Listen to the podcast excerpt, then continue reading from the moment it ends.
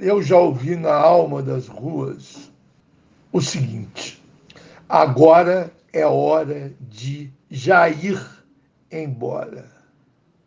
Agora é hora de Jair embora de vez, para não voltar mais. Agora é hora de Jair embora.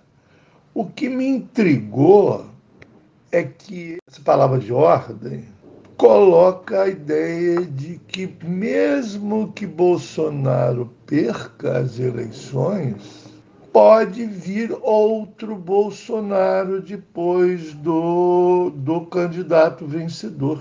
Como se as coisas bolsonaras geram o Bolsonaro. A existência determina a vontade.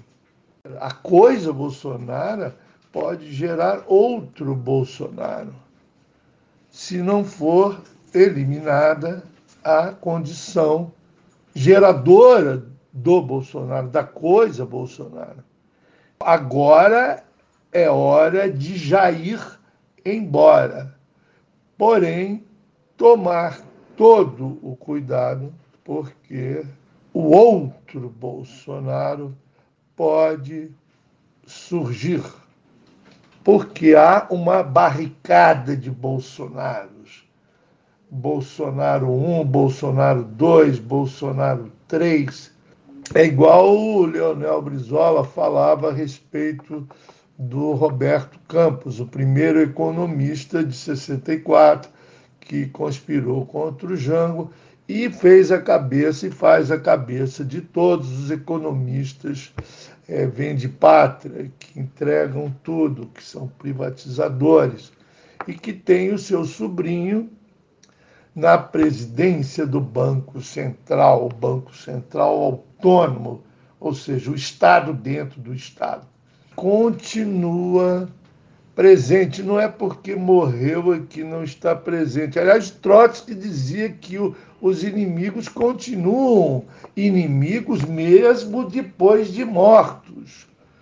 O inimigo vivo é o inimigo vivo, mas há também um inimigo morto. O Roberto Campos é o inimigo da autonomia do país, é a favor da dependência do país e atuou toda a sua vida em prol disso e deixou seus discípulos.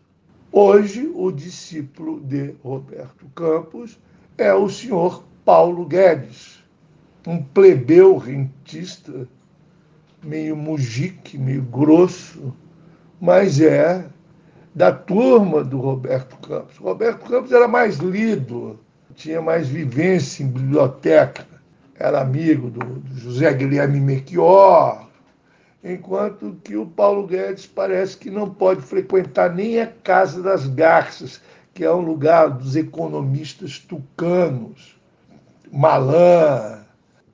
A hora é agora, a hora agora é a hora agora de Jair ir embora. Porém, é preciso tomar cuidado para o retorno, pode haver um eterno retorno de um Bolsonaro. Aproveito aqui para dizer que não se pode atribuir a vitória do Bolsonaro apenas ao papel desempenhado pelo WhatsApp. O WhatsApp é importante, há uma, um gabinete midiático do Bolsonaro que faz o WhatsApp com uma certa eficácia não quer dizer que seja bem feito do ponto de vista linguístico nem conceitual, mas que tem uma eficácia, porque tem muito dinheiro, então chega muito rápido.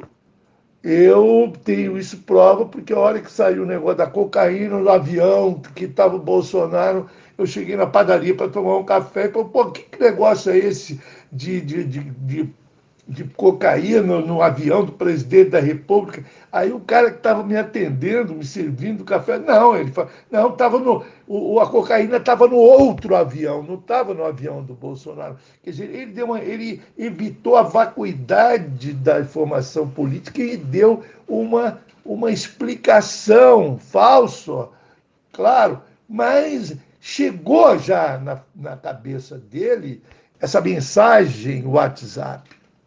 Porém, eu acho que o WhatsApp não substitui a telenovela. O sujeito WhatsAppado, ele fica comovido, um coitado do, do, do, povo brasileiro, Zé Ninguém, o povo brasileiro é Zé Ninguém. Ninguém se preocupa com o povo, ninguém dá bola para o povo. Então, de repente, o cara é, recebe um WhatsApp, ele fica contente por ser lembrado. Então, na verdade, ele acaba votando no cara não pelo conteúdo, nem pela forma, mas assim apenas pelo fato dele ser lembrado. Oh, o cara me lembrou de mim, me enviou uma mensagem. Agora, eu não acredito que a telenovela, a telenovela tenha deixado de ter influência na hora do, do voto. Por quê? Porque o WhatsApp não é uma narrativa do desejo, não, não traz o, o drama novelesco do amor, do dinheiro, a perda do, do status, a perda ou, ou a superstição, não é igual a novelinha, não tem, não tem enredo, não tem história.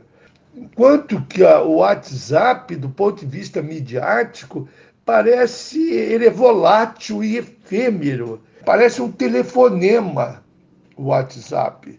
Enquanto que a, a telenovela ela passa durante seis meses, seis meses por ano. É, é um entretenimento cotidiano. Eu diria que a telenovela é a mais poderosa, mais valia ideológica da sociedade brasileira. Mais valia ideológica no sentido que lhe dá o poeta venezuelano Ludovico Silva. A mais valia ideológica extrai a sua energia psíquica. Não é apenas o trabalhador que trabalhando, faz uma mercadoria e essa mercadoria é fruto de um trabalho roubado. Existe essa, essa relação de espoliação na esfera psíquica. Daí Ludovico bolar essa categoria da mais-valia ideológica. Mais-valia ideológica na sociedade brasileira está concentrada na telenovela. Agora é hora de Jair ir embora.